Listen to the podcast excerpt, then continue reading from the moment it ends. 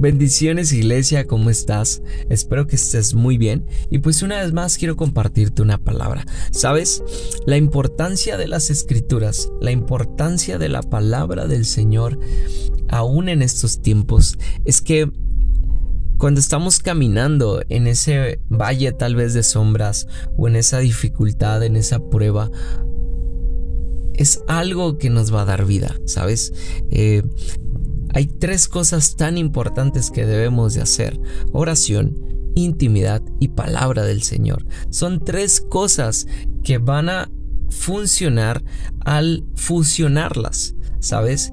¿Por qué? Porque el Señor nos va a dar algo más fuerte a nuestra vida. Eh, nos va a fortalecer aún más. ¿Sabes? Las escrituras nos enseñan a compartir el testimonio de Jesús, de quién es Él y de quién es su persona. Tenemos que construir una vida más sólida, una fe um, más sólida con una pasión concreta y directa hacia el Señor.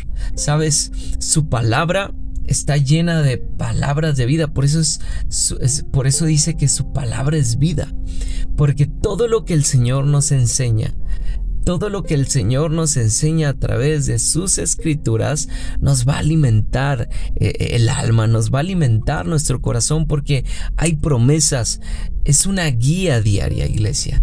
Tenemos que hacerlo. Tenemos que, que volver, ¿sabes? Tenemos que volver a las sendas antiguas. Últimamente vemos muchas iglesias que lamentablemente solamente enseñan palabras motivacionales. Y, realmente iglesia debemos de enseñar lo que cada ejemplo que el Señor nos muestra en su palabra. Sabes, hay tantos hombres que, que dieron eh, su vida por tomar esa cruz y seguir a Cristo, por sacrificar tantas cosas, por seguir al Señor. Sabes, las pruebas eh, nos van a enseñar nos van a fortalecer, ¿sabes? No, no, no, no solamente eh, que a pesar hay cosas difíciles, pero para el Señor todo es posible. Y el Señor nos lo enseña.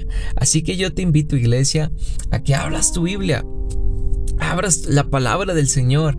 Créeme que el Señor te va a dar la mejor promesa ahí.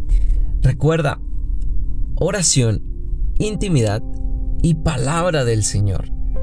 Son tres cosas, iglesia, que tenemos que tener en nuestra vida diaria.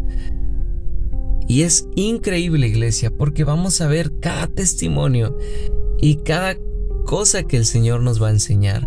Y créeme, créeme, créeme que cuando tú lo hagas, cuando lo vives, cuando lo, lo, estés viviendo, créeme que el Señor va a hacer tantas cosas a través de tu vida. Da ese paso de fe, da ese paso, toma su palabra y, créeme que el Señor te va a enseñar tantas cosas. Así que iglesia, te mando un abrazo.